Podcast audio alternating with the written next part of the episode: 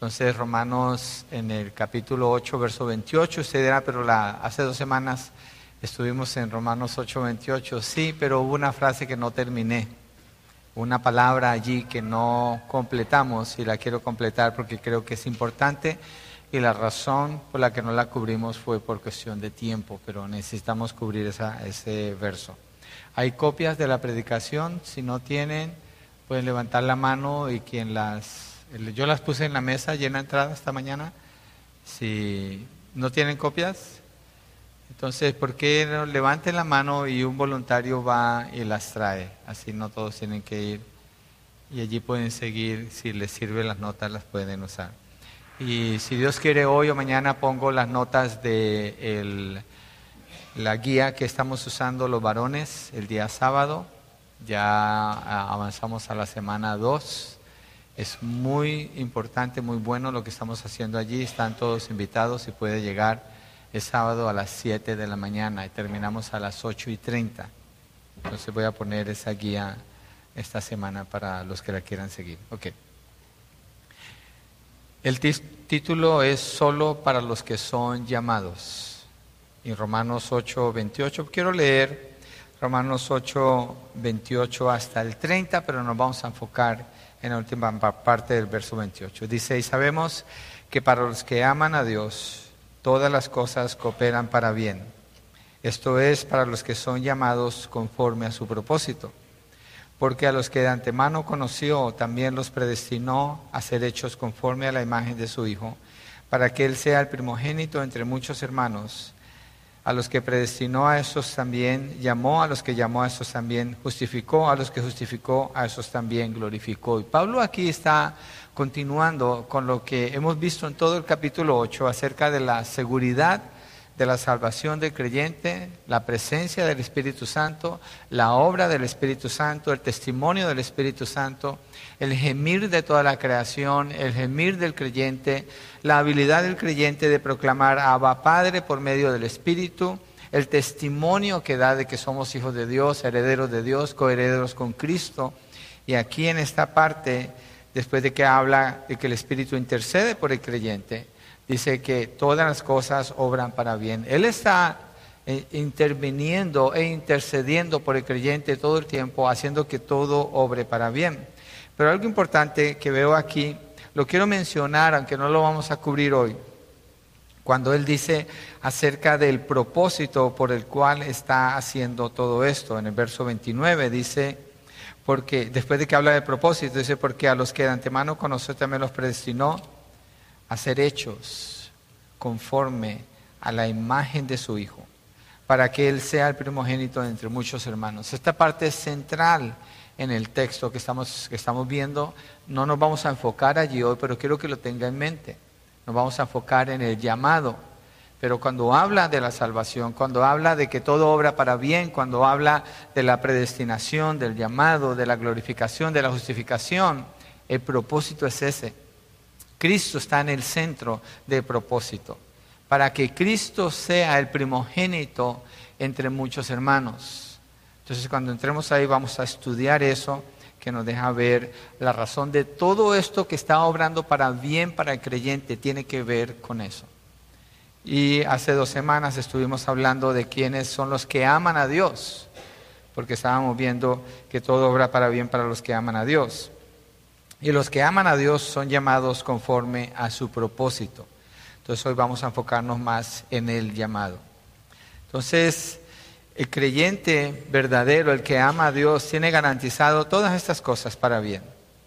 Y estos son vistos desde la perspectiva de Dios como quienes Él ha llamado. Entonces tenemos la perspectiva de nosotros, amamos a Dios, la perspectiva de Dios, Él nos ha llamado. Y los que son llamados por Dios son quienes tienen la garantía de una seguridad eterna, lo que el texto está mostrando allí.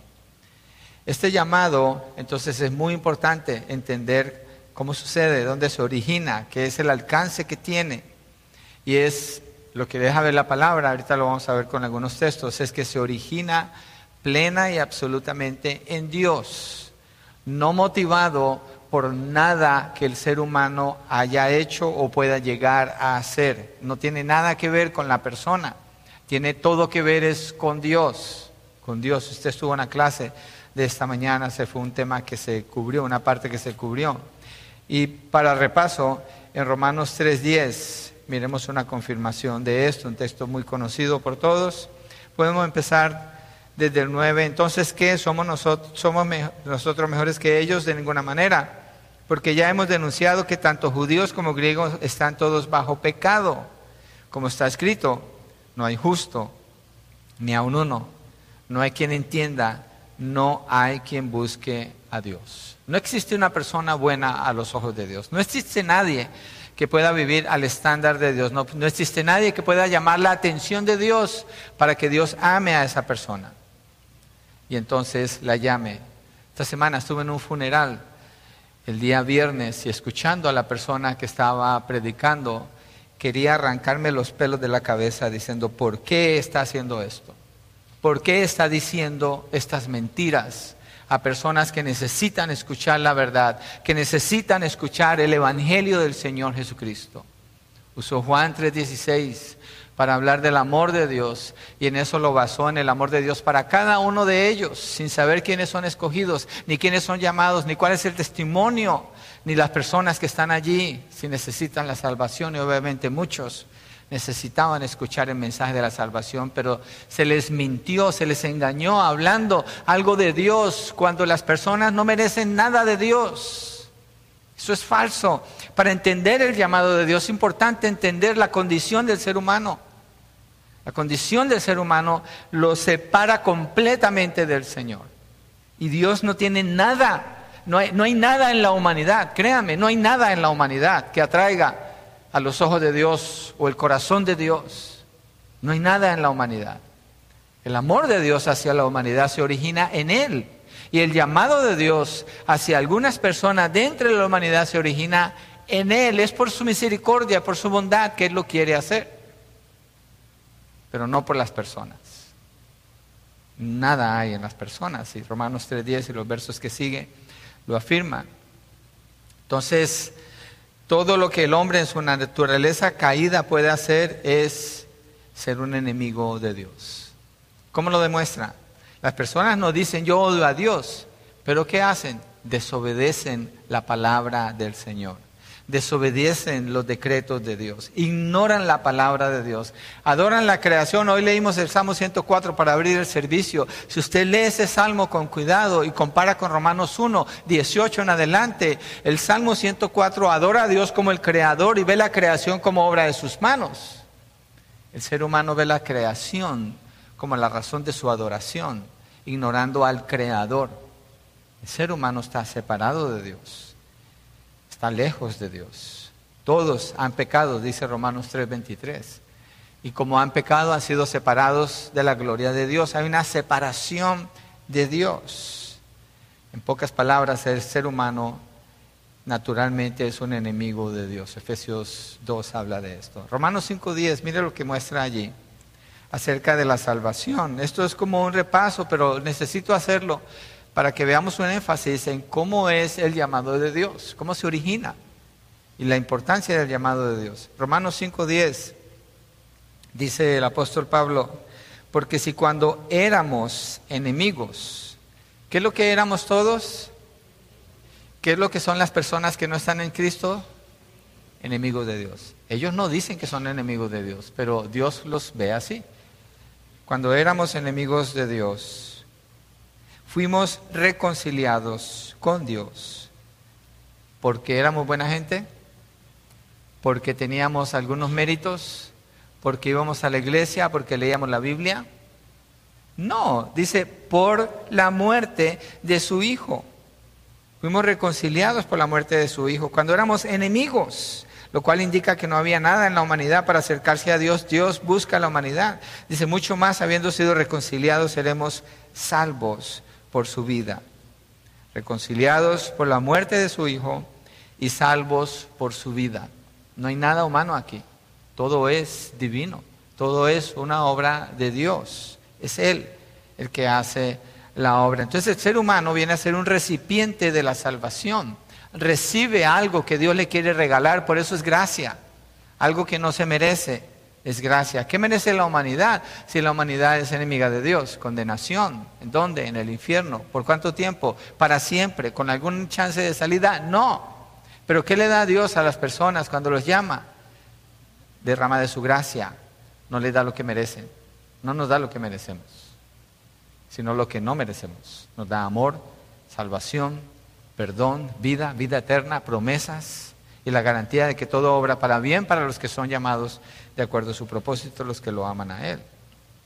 Entonces, de acuerdo con esa verdad, la persona que es llamada por Dios no lo es en base a alguna cualidad, algún tipo de fe o creencia o actitud, ningún mérito es encontrado en el hombre para que sea llamado por Dios. Lo que puede ser encontrado en la persona solamente le va a servir para que sea condenado, solamente. Es todo lo que hay. Es todo lo que hay. Por eso la, la, cuando se trata de solucionar los problemas del hombre sin considerar el llamado de Dios, la intervención de Dios, la gracia de Dios, se termina mal. ¿Por qué? ¿Qué se encuentra dentro de la humanidad? Maldad. Del corazón del hombre salen los sale adulterio, contiendas, mentiras, pleitos, disensiones. Eso es lo que sale. Entonces el hombre queriendo ayudar al hombre una persona que está con el corazón así como le va a ayudar a otra persona a encontrar lo que es la vida eterna. No puede. Es un ciego tratando de guiar a otro ciego. Una ilustración acerca del llamado de Dios que nos puede ayudar. Es el libro de Job. El grupo de hogar el otro día salió el tema. Se me hizo interesante lo que concluíamos ahí. En el libro de Job, él es descrito por Dios como un hombre intachable, y recto, temeroso de Dios y apartado del mal. Cualquier mujer cristiana quiere ese, yo quiero ese como mi esposo, me imagino. Un hombre recto, intachable, temeroso de Dios, apartado del mal. Dios está hablando así de Job. Dios está describiendo que Job es así. Ahora, cuando estudiamos el libro de Job, si usted se toma el tiempo de estudiarlo, se da cuenta que el libro de Job no es acerca de Job, no es acerca de él, aunque tiene ese título. El libro de Job lo que está mostrando es que Job tiene una fe salvífica que no puede ser quebrada. Y es una fe que resiste lo más horrible que le puede pasar a un, a un ser humano, el sufrimiento que él pasa, la angustia que vive, el dolor, el terror que él experimenta, la acusación que viene sobre él. Y lo que deja ver eso es Dios obró en el corazón de Job. Dios llamó a Job para que él viviera así. Es Dios quien tiene el crédito, no Job. Ahora, Job tiene una responsabilidad en obedecer a Dios, sí, claro que sí, pero el punto del libro no es Job, es Dios. Y la obra que él hace en los que son de él y como todo obra para bien para los que aman y han sido llamados conforme a su propósito. Mírelo un poquito más con esta ilustración. Job, y lo hacíamos en el grupo de hogar cambiémosle el nombre, pongámosle José Luis. El libro de José Luis, no el libro de Job. ¿Cuál sería la diferencia? Ninguna. ¿Por qué? Porque si Dios hizo esa obra en él, él va a permanecer en su fe, no importa lo que suceda. O José, o Mario, o Miguel, le damos otro nombre. Es la obra de Dios, entonces tiene que originarse en algo que Dios hizo por la persona para que sea así. El hombre no es exaltado, el que es exaltado es Dios. Entonces cuando Dios habla de Job así, está hablando con esa certeza porque es una obra que él ha estado haciendo en él. Y Job le ha creído a Dios.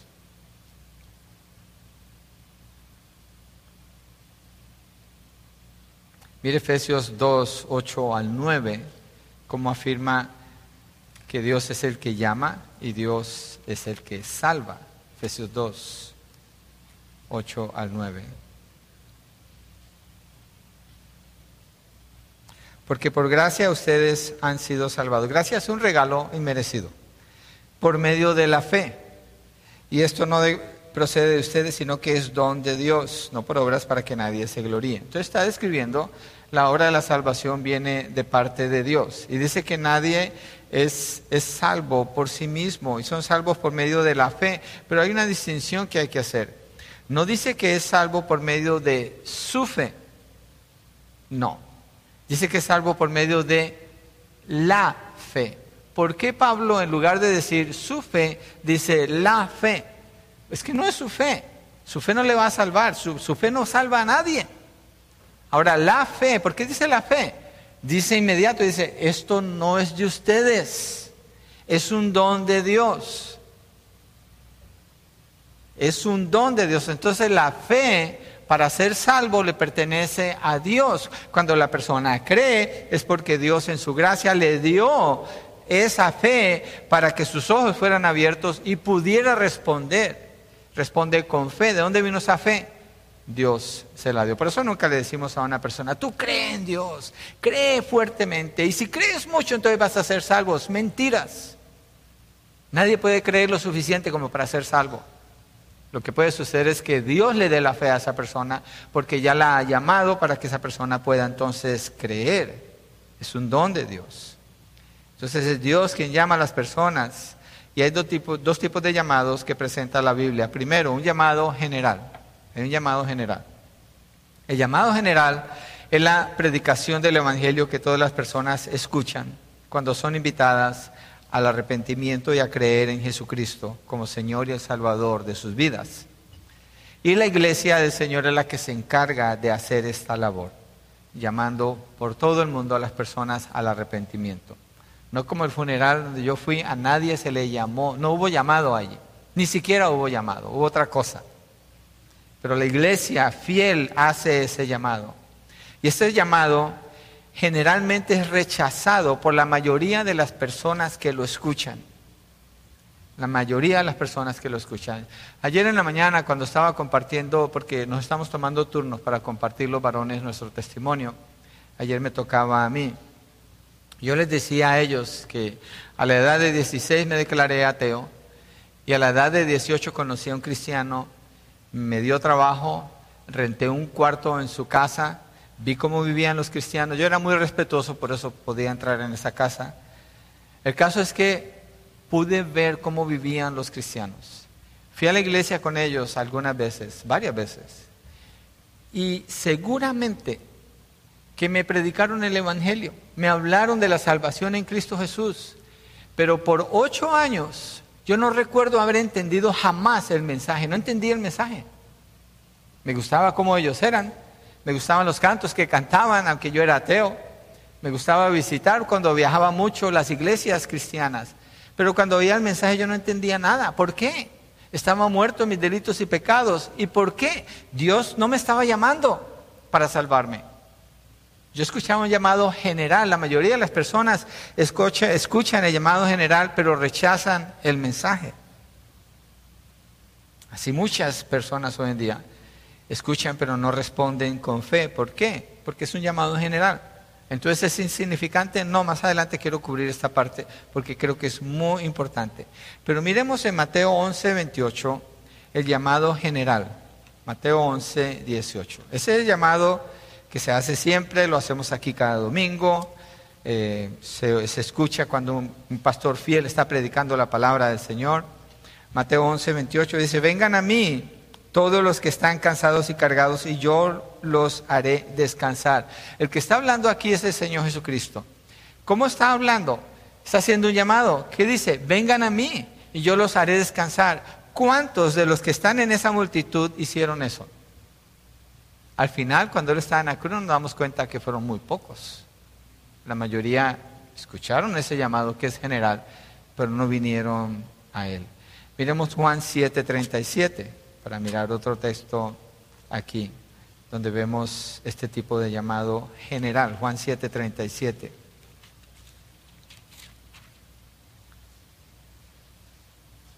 En el último día, el gran día de la fiesta, Jesús puesto en pie, otra vez Jesús exclamó en alta voz, si alguien tiene sed, que venga a mí y beba. El 38, el que cree en mí, como ha dicho la escritura, de lo más profundo de su ser brotarán ríos de agua viva. Este es un llamado.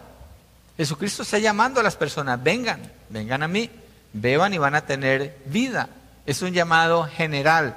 Él lo hizo, nosotros lo hacemos también. En Juan 3:19, mire lo que dice. Frente al llamado, lo que hacen las personas cuando la luz les brilla, ¿y cuál es su respuesta? Generalmente hablando. Y este es el juicio, que la luz vino al mundo y los hombres amaron más las tinieblas que la luz, pues sus acciones eran malas. Entonces las personas escuchan el llamado, se les predica acerca de Jesucristo, esa es, viene la luz, en el caso que está hablando Juan, está hablando de Jesucristo en medio de ellos. Pero ¿qué escogieron? Las tinieblas y no la luz.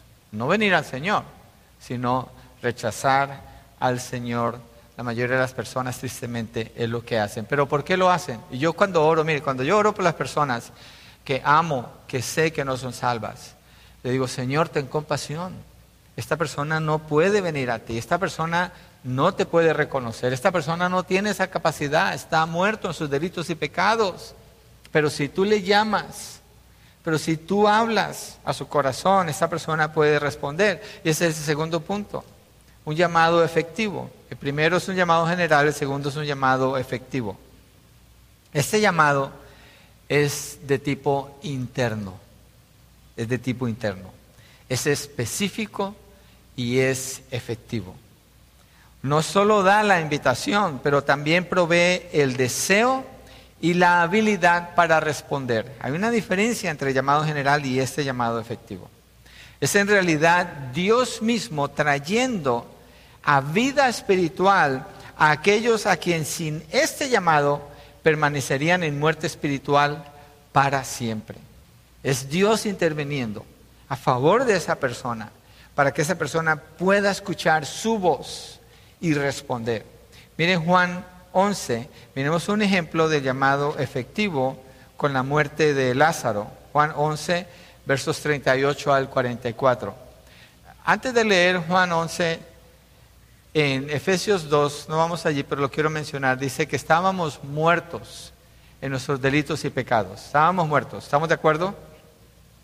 Todas las personas. Por eso yo no creo cuando alguien dice, yo siempre he creído en Dios. Yo digo, tuviste que estar muerto en algún punto de tu vida, espiritualmente. Y la respuesta a la salvación viene de un llamado. Ok, Lázaro está muerto. ¿Qué puede hacer Lázaro si está muerto? ¿Puede oír? No. ¿Puede pensar? No. ¿Puede tomar alguna decisión? No. ¿Puede hacer algo por sí mismo? No. Su cuerpo se está descomponiendo. Eso es lo que está sucediendo. Verso 38 hasta el 44 en Juan 11 dice, entonces Jesús de nuevo profundamente conmovido fue al sepulcro, era una cueva y tenía una piedra puesta sobre ella. Quiten la piedra, dijo Jesús. Marta, hermana del que había muerto, le dijo, Señor, ya huele mal porque hace cuatro días que murió. Jesús le dijo, ¿no te dije que si crees verás la gloria de Dios? Entonces quitaron la piedra, Jesús alzó los ojos y dijo, Padre, te doy gracias porque me has oído. Ya sabía que siempre me oyes, pero lo que dije por causa de la pero lo dije por causa de la multitud que me rodea, para que crean que tú me has enviado. Habiendo dicho esto, gritó con fuerte voz, Lázaro, sal fuera. Este es un llamado. Esta es la voz del Señor Jesucristo. Este es Dios mismo hablándole a un cuerpo muerto, completamente muerto. ¿Y qué sucede? Y el que había muerto salió, los pies y las manos atados, con ventas, vendas y el rostro envuelto en un sudario. Jesús le dijo, desátenlo y déjenlo ir. Estaba vivo, tenía sangre fluyendo en su sistema, su corazón palpitando, los nervios de sus ojos funcionaban, sus músculos, todo estaba en su lugar. ¿Por qué? ¿Podía él haber hecho esto, Lázaro? No. Esa es la condición de la persona sin Cristo. Así está. Está muerta. Esa persona no puede hacer nada. ¿Qué es necesario para que esa persona venga a Cristo? Que Dios la llame. Y eso es lo que dice Pablo en Romanos 8:28. Todo obra para bien para los que aman a Dios y han sido llamados. Él confirma quiénes son los que pueden amar a Dios, los que han sido llamados por Dios. Entonces, eh, en esa parte es lo que se llama el ordo salutis, es el orden de la salvación. Ordo salutis es un término en latín que se usa en teología para describir el orden de la salvación y Pablo lo da allí. Y el llamado es importantísimo en este orden cuando hablamos de la salvación. Entonces, ¿cuál es la realidad de cada persona? Cada persona está descompuesta en sus pecados, muertos en sus delitos y pecados. Delante del Señor su maldad es lo que se ve. Está en un estado de descomposición. Pablo dice en Romanos capítulo 2 que día a día acumulan ira para el día de la ira, porque cada día que pasa desobedecen al Señor, desobedecen al Señor, desobedecen al Señor. Están acumulando ira contra ellos. No existe forma que puedan venir al Señor, pero cuando el Señor hace ese llamado efectivo, como lo hizo conmigo y muchos de ustedes, entonces hay una transformación. Así como cuando Jesús llamó a Lázaro afuera de la tumba, el que estaba muerto, maloliente, cobró vida y salió caminando de su tumba. No hay ninguna gloria en el hombre, en el ser humano, en ningún sentido, por más que las personas tengan sus ídolos y sus estrellas y sus declaraciones y sus luces y, y todo lo que hacen para exaltar al hombre, no hay gloria en el ser humano. Entonces el llamado específico de Dios es un llamado efectivo. Y esta es la obra de Dios, el Espíritu Santo. Y Él opera como? A través de la predicación se hace el llamado la enseñanza de la palabra para llamar a fe a los elegidos para la salvación. Aquellos por los que Cristo murió van a venir. Y aparte de la obra completa de Dios, no hay salvación, no existe salvación. Entonces, Dios es el que elige. Cristo es el que muere y rescata. Y el Espíritu Santo es el que actúa con poder para llamar a ese pecador, le da convicción de pecado en su corazón, se da cuenta que es un pecador, se da cuenta que es un enemigo de Dios y le despierta y le da la fe para que pueda creer y confesar a Cristo como el Señor y el Salvador de sus almas. Miremos algunas escrituras que confirman eso. Romanos 1, versos 6 al 7.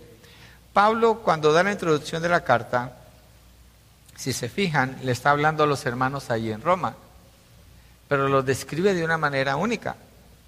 Dice en el verso 6, entre los cuales están también ustedes llamados de Jesucristo.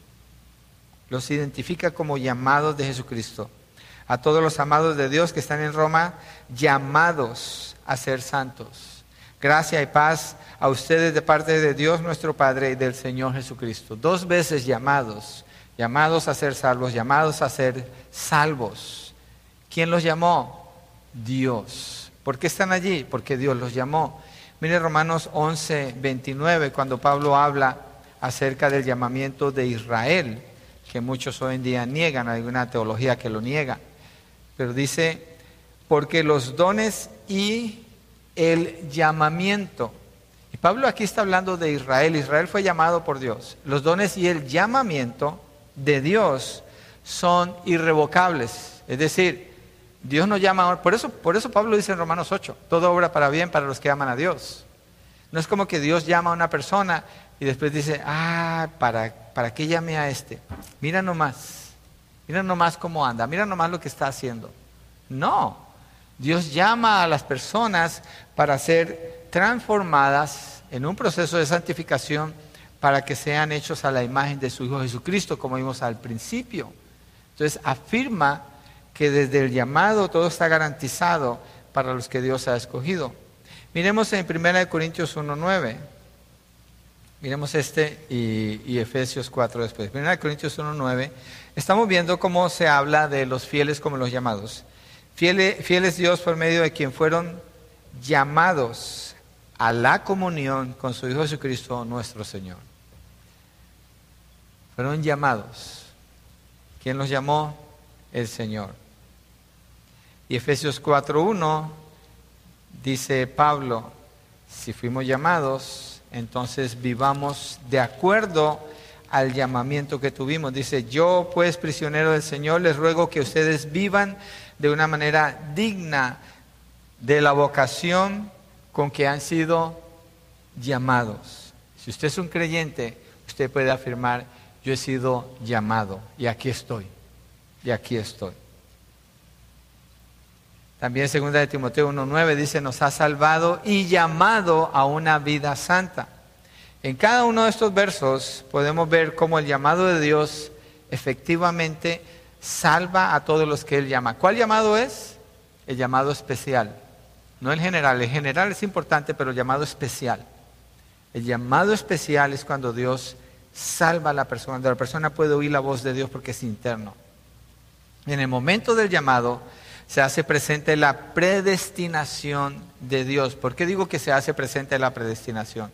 Porque no hay manera de saber quién ha sido predestinado por Dios. ¿Cómo podemos saber eso? Esa información es para darnos seguridad. Nos da seguridad, la predestinación. Pero ¿cómo sabemos que alguien fue predestinado? Pues cuando fue llamado. ¿Cómo sabemos que fue llamado? Pues cuando está caminando con el Señor. Entonces decimos, oh, este fue predestinado por Dios. Entonces nosotros fuimos predestinados también. Entonces ahí es cuando se nota eso. En el momento del llamado se hace presente la predestinación de Dios y estas personas son traídas del pecado a Jesucristo. Son justificados por medio de la fe y son mantenidos en Cristo hasta que sean glorificados. Cuando escuchan el llamado, estas personas empiezan a tener esa fe que Dios pone, la empiezan a activar y ponen su mirada en Cristo Jesús. Pero hay otra cosa que hacen. El pecado lo detestan. Empieza a cambiar su manera de pensar, su manera de sentir y caminan en dirección contraria. Hay un cambio de 180 grados de vivir en la muerte, en el pecado, al escuchar el llamado de Dios, ahora hay fe, hay una mirada puesta en Cristo Jesús, porque Dios los llamó para eso, para que sean hechos conforme a la imagen de su Hijo Jesucristo. Entonces, naturalmente es lo que sucede, o más bien divinamente es lo que sucede. Hay un cambio en la persona y hay una garantía de que así es, porque lo que Dios dice se cumple. Entonces Dios está hablando al llamar a las personas. Mire Isaías 55, 10, 11 lo que afirma acerca de la palabra de Dios. Algunos de ustedes se saben ese texto, pero vamos a leerlo. Isaías 55, 10, 11. Si no se lo sabe, es, es bueno que lo tenga en su memoria. Si la palabra no va a regresar vacía. Dice, porque como descienden de los cielos la lluvia y la nieve, está comparando la palabra de Dios, y no vuelven allá, sino que riegan la tierra, haciéndola producir y germinar, dando semilla al sembrador y pan al que come, así será mi palabra que sale de mi boca, no volverá a mí vacía, sin haber realizado lo que deseo y logrado el propósito para el cual la envié. Entonces, si Dios llama a una persona para salvarla, ¿ustedes creen que Dios va a fallar en ese llamado? No, por eso se llama llamado efectivo. Esto tiene que ver con la doctrina de la gracia. En los versos 29 y 30 de allí de Romanos, Pablo explica este llamado, vale la pena leerlo de nuevo. En Romanos 8, que es nuestro texto base.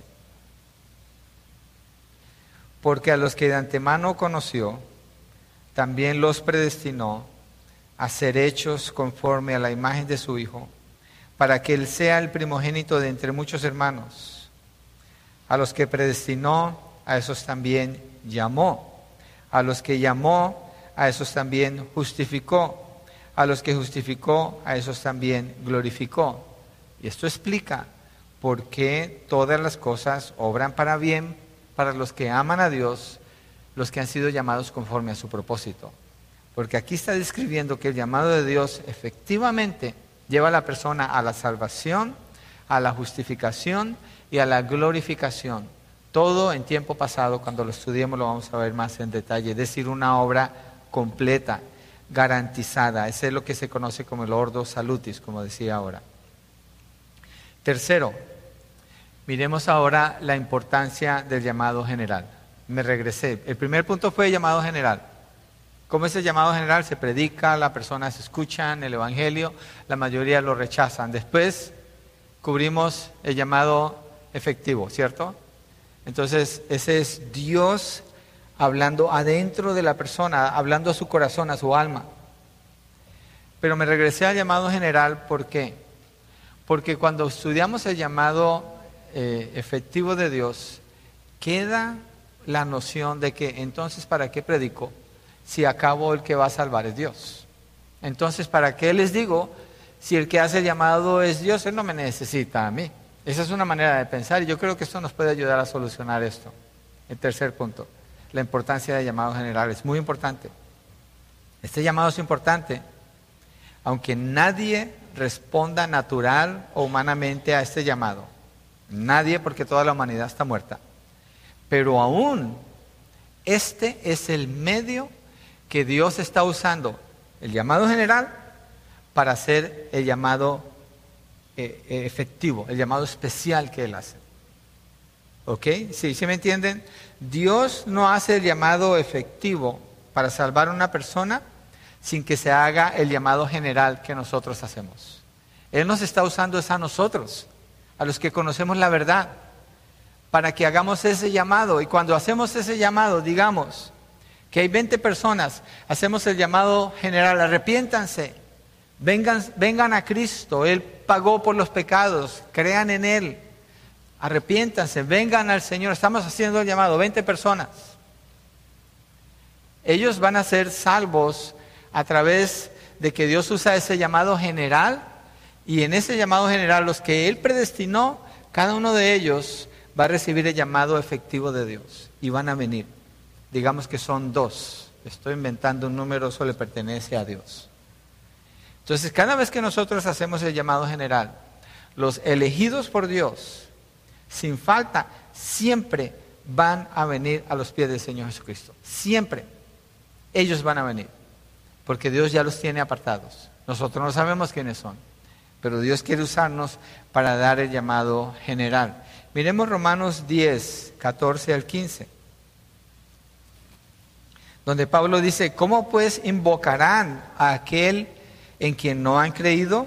¿Y cómo creerán en aquel de quien no han oído? ¿Y cómo oirán sin haber quien les predique? ¿Y cómo predicarán si no son enviados?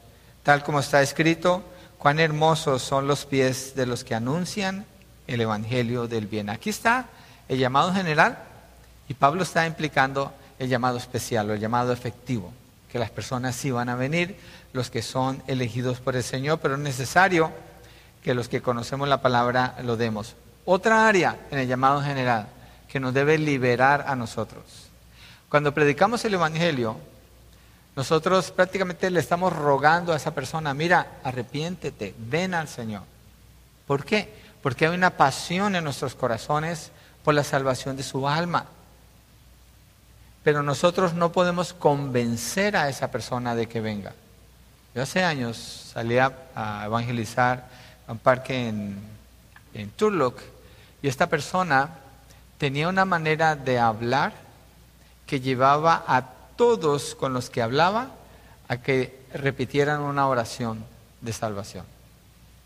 Y decía, todos creyeron, a todos los que prediqué, todos vinieron al Señor. No era cierto. Todos fueron convencidos por ella. Pero no es una afirmación de que Dios les había llamado. Cuando el Señor me salvó, yo recuerdo que me querían echar fuera demonios porque pensaban que estaba endemoniado. Yo, tenía muchos tormentos en mi vida, mucha, mucha dificultad. El caso es que esta persona, antes de hacer eso, porque a eso fui, había un ministerio de eso en esa iglesia, esa persona se detuvo y me presentó el mensaje del Evangelio. Él empezó a hacer el llamado general, pero yo escuché la voz de Dios, porque en mi corazón hubo un entendimiento clarísimo de quién era Cristo. Yo no entendía, ahorita lo puedo analizar mucho mejor, obviamente, pero en ese entonces para mí era, yo quería lo que él me estaba diciendo. Y me dijo, vente mañana, era un sábado en la mañana. Me dijo, vente mañana domingo porque mañana hay predicación, está la iglesia. Y yo le dije, no. Yo creo que si no hago algo hoy me voy a morir. Así me sentía de lo mal que estaba. El caso es que me dijo, bueno, repite una oración. Yo no sé, yo no creo en repetir una oración, pero lo que sí creo es que Dios puede usar ese llamado. Ese es un llamado general. En ese sentido, ese es un llamado general. Ese, esa oración, todo eso es un llamado general. Y Dios el llamado general lo usa para dar el llamado efectivo, el llamado al corazón. Y Él allí entra en el corazón de esa persona, pero está usando ese llamado general. Como usted predica el Evangelio, no se preocupe predíquelo. Lo que usted conoce del Evangelio, délo. El testimonio que usted tiene, si es de un día o de dos días, délo. Dios quiere usar ese llamado general que usted hace para Él, salvar a los que son de Él. Ellos van a venir. Y si de 100 solo 10 vienen, no se preocupe. Su parte es predicar el Evangelio. Nuestra parte es anunciarlo. Dios quiere que lo anunciemos. Mira lo que dice Mateo 28, verso 19. Mateo 28, verso 19. El texto está, bueno, Mateo 28, verso 19, lo estaba, perdón, lo estaba confundiendo con otro texto. Habla de vayan y hagan discípulos a todas las naciones. Lo que pasa es que quiero llegar a otro texto donde habla de la condición del corazón. Pero en este dice, vayan y hagan discípulos a todas las naciones. ¿A quién? A los discípulos les dice eso. ¿Y qué tiene que ver con nosotros? Nosotros somos discípulos de Cristo, entonces Él nos ha ordenado, con la autoridad que se le dio en el cielo y en la tierra, que vayamos y hagamos discípulos. ¿Eso qué indica? Eso implica hacer un llamado general, ir con las personas y decirles, insistir en hacer ese llamado general, y Dios se encarga de llegar al corazón de los que son de ellos. Entonces, sembramos esa semilla que cae en diferentes terrenos pero el que cae en el terreno que Dios ha preparado de antemano da fruto y entonces hay una transformación. Ahora sí, Mateo 13, versos 3 al 9. Mateo 13, versos 3 al 9. Entonces, acuerde, vimos el llamado general, el llamado especial o efectivo. Ahorita nos regresamos a la importancia del llamado general y nuestra parte para que se lleve a cabo el llamado efectivo de Dios. Mateo 13, versos 3 al 9 y les habló muchas cosas en parábolas diciendo, el sembrador salió a sembrar y al sembrar parte de la semilla cayó junto al camino y vinieron las aves y se la comieron. Este es el terreno número uno. Otra parte cayó en pedregales, terreno número dos, donde no tenía mucha tierra y enseguida brotó porque no tenía profundidad de tierra.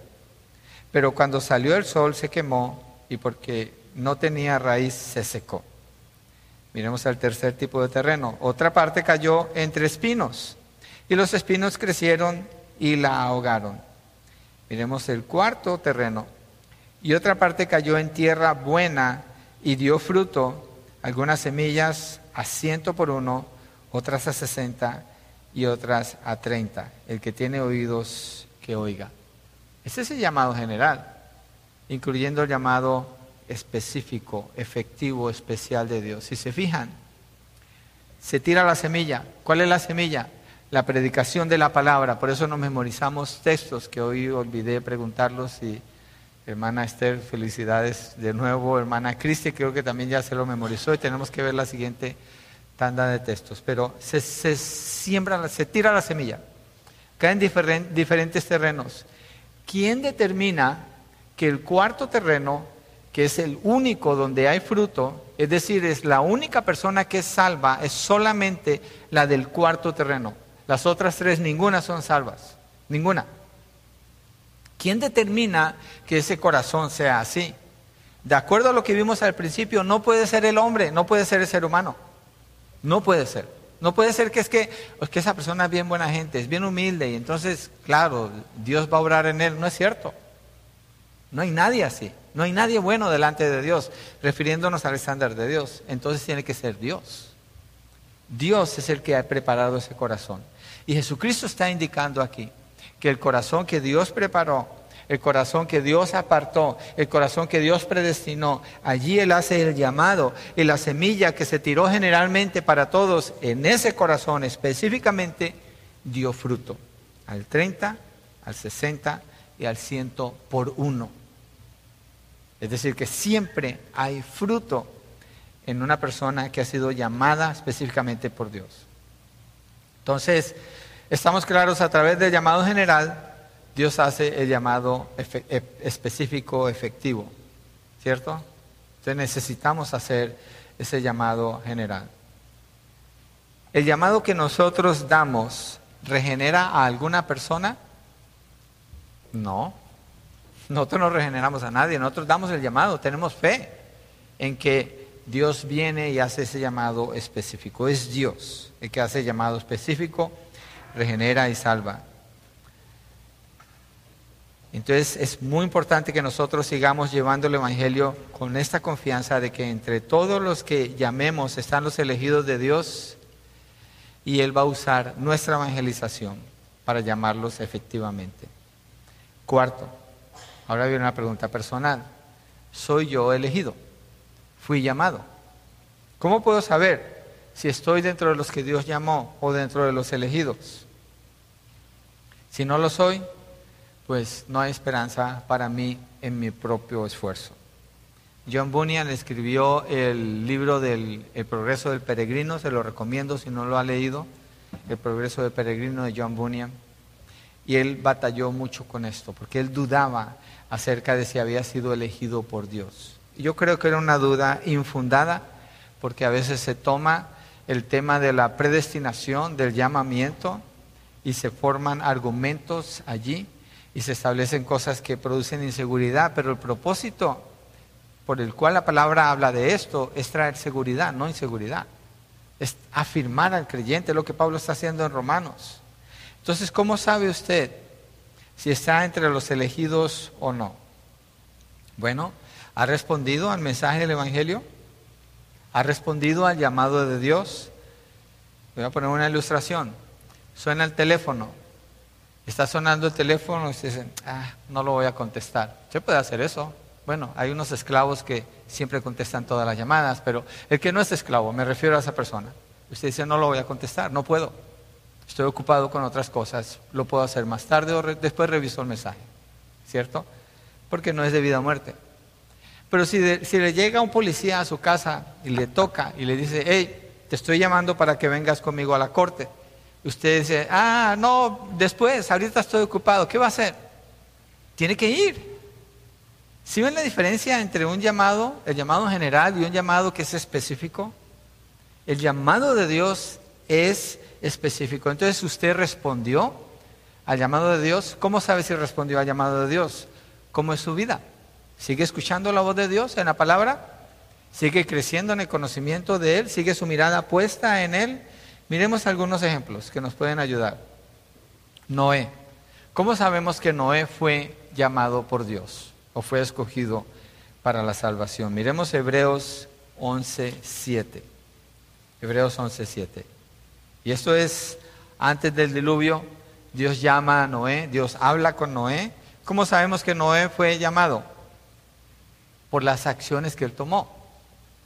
Hebreos 11.7 Dice, por la fe, Noé siendo advertido por Dios acerca de cosas que aún no se veían, mire, siendo advertido por Dios, aquí Dios le está hablando a él, y después dice lo que él hizo, con temor reverente, preparó, aquí está la acción, un arca para la salvación de su casa, por la cual condenó al mundo y llegó a ser heredero de la justicia que es según la fe. Aquí estamos viendo la fe con obras, que pronto unos hermanos van a estar predicando sobre la fe sin obras, la fe con obras y qué significa todo eso. Pero aquí nos deja ver que Noé fue llamado, sabemos que fue llamado por Dios, ¿por qué? Porque respondió con fe. ¿Qué significa responder con fe? Hay una acción, fue y preparó un arca. ¿Cuánto tiempo le tomó al preparar ese arca? ¿Alguien se acuerda? 120 años.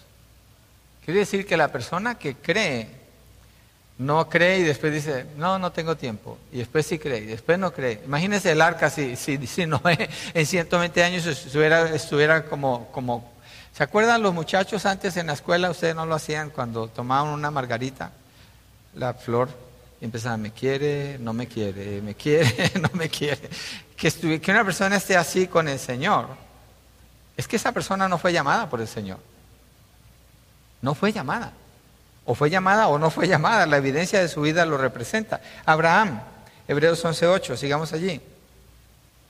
Por la fe, Abraham, al ser llamado, ¿qué hizo? Obedeció. ¿Cómo? Saliendo para un lugar que había de recibir como herencia y salió sin saber a dónde iba.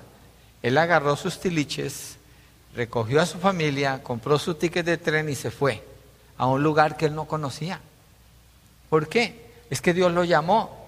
¿Cómo sabemos que Dios llamó a Abraham? Porque Abraham respondió. Siempre en el llamado efectivo de Dios Siempre hay una respuesta de la persona. Ese llamado es lo que se llama la gracia irresistible. Es decir, una vez que el Señor se manifiesta a esa persona por medio de su espíritu, esa persona nunca le dice a Dios que no. Jamás, jamás. Porque el que está obrando en el corazón de esa persona es Dios. Y no se va a negar a Él. Yo sé que ahí entra el tema del libre albedrío, pero libre albedrío consiste en que las personas que escogen pecar están encadenados al pecado. Nadie escoge a Dios, lo leímos en Romanos 3.10. Entonces cuando las personas vienen a Dios es porque Él las llamó. La intervención de Dios está allí. Miremos otro ejemplo, Moisés, Hebreos 11, 24 al 25. Por la fe Moisés, cuando ya era grande, rehusó ser llamado hijo de la hija de Faraón. Que hay una acción que él está haciendo en respuesta a algo. 25. Escogiendo más bien ser maltratado con el pueblo de Dios. Está respondiendo un llamado. Que gozar de los placeres temporales del pecado. En el 26, y seguimos, dice, consideró como mayores riquezas el oprobio de Cristo que los tesoros de Egipto, porque tenía la mirada puesta en la recompensa. ¿Cómo sabe Moisés de la recompensa? ¿Cómo sabe él de estas cosas? ¿Cómo supo Moisés? Él no tenía una Biblia, él no iba a una sinagoga, no había una iglesia. Dios lo llamó. Dios lo llamó. Y Moisés escogió mejor seguir al Señor y vivir para Él, poner la mirada en Cristo, porque Dios lo llamó. Miremos a un ejemplo más.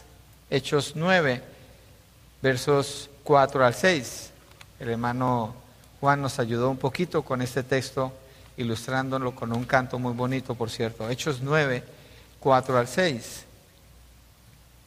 Dice, bueno, desde el 3, y mientras viajaba al acercarse a Damasco, de repente resplandeció a su alrededor una luz del cielo. Al caer a tierra, oyó una voz que le decía, Saulo, Saulo, ¿por qué me persigues? ¿Quién eres, Señor? preguntó Saulo. El Señor respondió, yo soy Jesús, a quien tú persigues levántate. ¿Qué le dijo Jesús a Lázaro?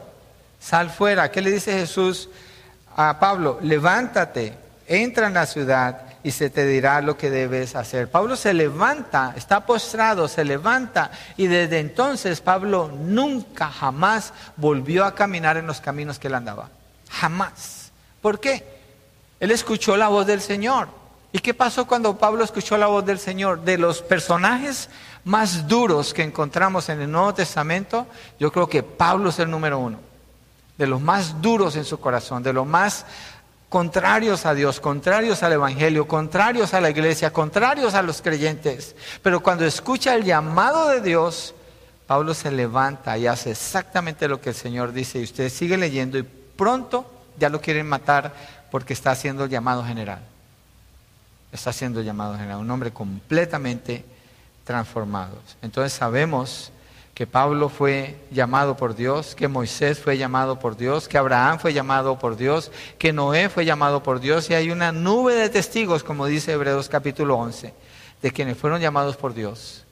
Y sabemos que fueron llamados porque dieron testimonio de que habían escuchado la voz de Dios. Una persona que escucha la voz de Dios es completamente transformada, completamente transformada. Es una persona diferente. Esos que según hablan en el nombre de Dios y se atreven a hacerlo usando el nombre de Dios en vano, están escuchando al diablo, no a Dios, porque viven en la inmundicia de su pecado. Pablo lo describe, pero no, no han escuchado la voz de Dios, por eso hablan como hablan y manipulan a la gente y le roban a las personas y dicen mentiras porque no han escuchado la voz de Dios. Esa persona el viernes en esa predicación lo conozco desde el año 2002 o 2001 más o menos no ha escuchado la voz de Dios, porque no puede ni siquiera dar el llamado general cuando fui a ese funeral. No ha escuchado la voz de Dios. Esa persona está en sus pecados y en sus delitos, está muerto delante de Dios. Y sirve para engañar a la gente, es todo. El que escucha el llamado de Dios, como Pablo, para de perseguir a la iglesia y la llama a las personas que vengan y está dispuesto a morir en el proceso para que ellos conozcan de aquel que los quiere llamar a la salvación. Un hombre completamente transformado. Entonces el que escucha el llamado de Dios, ve su pecado, se aparta del pecado y comienza a buscar al Señor. Esas son las características. ¿Ha sido usted llamado? Revise esto en su vida. Revise esto en su vida. La única manera de saber si usted ha sido llamado es como usted haya respondido al Evangelio del Señor Jesucristo. La Biblia dice, cree en el Señor Jesucristo y será salvo. Al creer en Cristo, usted conoce el amor de Dios y que Él le ha elegido y le sigue amando y sosteniendo fielmente hasta el fin. Es en Cristo que usted ha sido elegido, Efesios 1.4. Y a Cristo a quien usted mira para la seguridad de su salvación, Tito 3 del 5 al 7 lo afirma. Entonces, ¿a quiénes llama Dios? Dios llama a los que Él ha escogido. Dios llama a los que Él ha escogido. Nos regresamos a la base 1. Estamos en la misma base. No hemos corrido a hacer un home run. ¿Por qué? Estamos en la base 1. Porque es Dios. Llama a los que Él ha escogido. Mire Marcos 13:20. Marcos 13:20. Y no, no nos vamos a meter tanto ahí, lo más lo quiero mencionar, porque el enfoque ha sido el llamado. Solamente el llamado. Ahí es donde nos hemos quedado. Pero tocamos algunas otras partes de la salvación que afirman que es de Dios. Si el Señor no hubiera acortado aquellos días, nadie se salvaría, pero por causa de los escogidos que Él eligió, acortó los días. ¿Quién elige a los que van a ser salvos? Es Dios. Ellos son sus escogidos, Él los elige. Mire Romanos 11, del 4 al 7, lo que Dios le dice bueno, lo que Pablo afirma en, esta referencia que está haciendo al Antiguo Testamento, Romanos 11, de 4 al 7. Pero, ¿qué le dice la respuesta divina? Me he reservado siete mil hombres que no han doblado la rodilla a Baal. Se está eh, refiriendo a un evento en el Antiguo Testamento. Y de la misma manera, también ha quedado en el tiempo presente un remanente conforme a qué? A la elección de la gracia de Dios.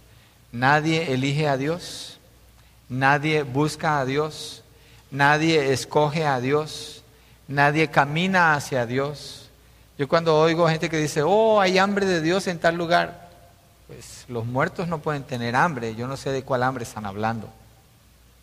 Que Dios quiera llamar a las personas es otra cosa. Que la gente tenga hambre de Dios no es cierto. Si la gente por sí misma se deja en la condición en que se encuentren, se mueren en la condición en que se encuentren. Si Dios no es el que interviene, no hay salvación. Mire Romanos 9, del 11 al 20. Esto lo vamos a ver en más detalle más adelante. Dice porque cuando aún los mellizos no habían nacido y no habían hecho nada, ni bueno ni malo, para que el propósito de Dios conforme a su elección permaneciera, no por las obras, sino por aquel que llama. Se le dijo a Rebeca, el mayor servirá al menor, tal como está escrito, a Jacob amé, pero a Esaú aborrecí. Está hablando de los, los bebés de Rebeca, están en su vientre, ellos no han hecho nada todavía, y Dios ya está diciendo cómo va a ser la vida de ellos, basado en qué? A la elección. ¿De quién? De Dios, no de ellos. Ellos son bebés. ¿Qué diremos entonces? Porque aquí sale esta pregunta. Nomás lo voy a mencionar, créame, después lo vamos a ver profundo. ¿Hay injusticia en Dios? De ningún modo. Porque Él dice a Moisés, tendré misericordia del que yo tenga misericordia y tendré compasión del que yo tenga compasión. Así que no depende del que quiere ni del que corre, sino de Dios que tiene misericordia. El que tiene misericordia es Dios. ¿Qué indica esto? Dios no está obligado a salvar a nadie. Nadie busca a Dios. Nadie tiene crédito en su salvación. Y cuando Pablo dice, todo obra para bien para los que aman a Dios y han sido llamados conforme a su propósito, me he detenido en ese verso porque no podemos dar promesas falsas a personas que están perdidas en sus pecados. No podemos prometer lo que es solamente de los hijos de Dios a los que no son los hijos de Dios. Y lo que Dios nos llama a hacer con el llamado general no es a dar promesas. No. El llamado general que hacemos es arrepiéntanse, vengan al Señor, arrepiéntanse. Él murió en la cruz por sus pecados. Ustedes son pecadores, necesitan saber que son pecadores. ¿Y por qué este énfasis? Porque la iglesia en general hoy en día se mueve mucho en las promesas y en las bendiciones y Dios te bendiga y Dios esto contigo y ni siquiera hacen el llamado general, ni siquiera llegan al llamado general. El viernes lo escuché en un funeral. Ni siquiera el llamado general se hizo. Nomás mirando un verso de la Biblia podemos discernir esto, Romanos 8:28. ¿Para quién son esas promesas?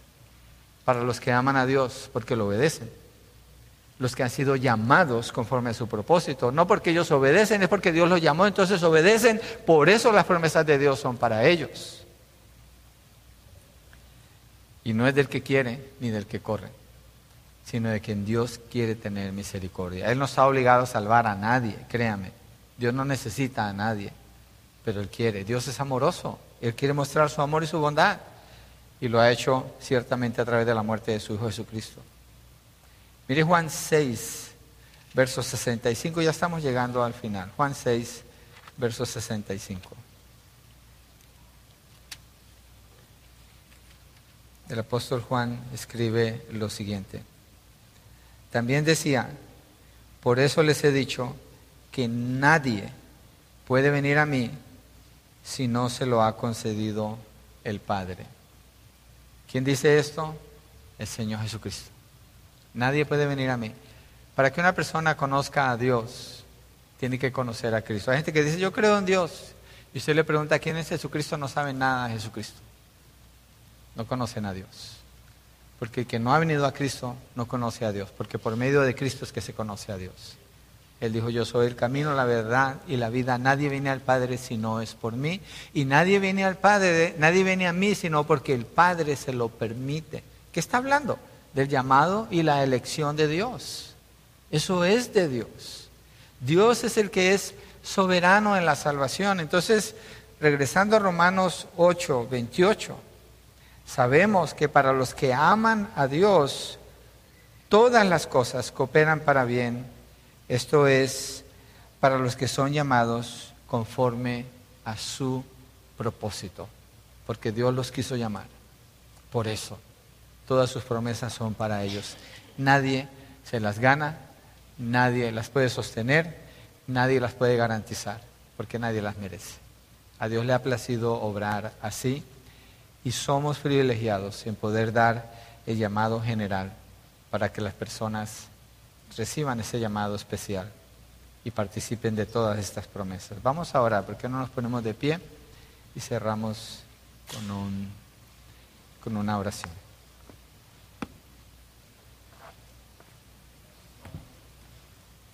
Señor, gracias por tu palabra, por lo que encontramos aquí, por la verdad que nos lleva Romanos 8, cuando hemos aprendido tanto acerca del Espíritu Santo, de su obra en nuestras vidas, cuando hemos aprendido tanto en la, en la afirmación, en el testimonio de quiénes son los hijos de Dios, y ahora cuando llegamos a esta parte de, tan preciosa de este capítulo, de habla de la garantía de que todo obra para bien para los que te aman y han sido llamados conforme a tu propósito nos lleva a la base uno, Señor, a postrarnos, a mirarte a ti, Señor, a no asumir que tenemos algo por algún mérito nuestro, por alguna capacidad, por algún talento.